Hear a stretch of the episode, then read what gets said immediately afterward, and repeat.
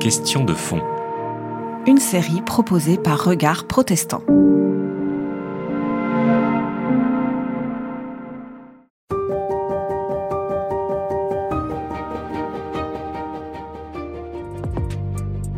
People are suffering. People are dying. Entire ecosystems are collapsing.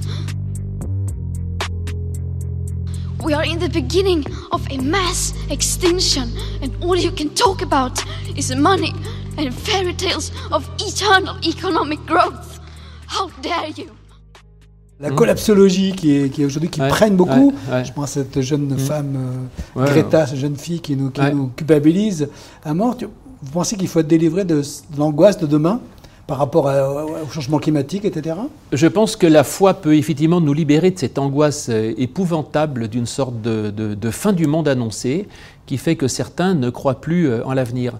Or, je pense qu'avec l'aide de Dieu, il y a toujours un avenir possible.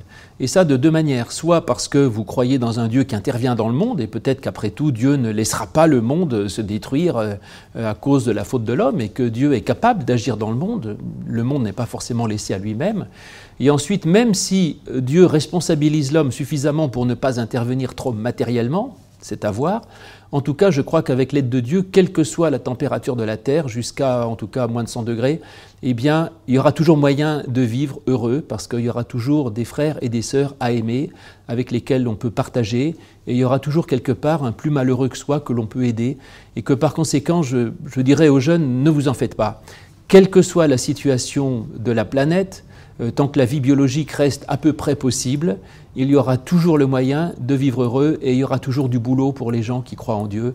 Donc euh, faites des enfants et, et allez dans le monde parce qu'il y a encore à faire pour longtemps et il y a encore beaucoup de bonheur à avoir.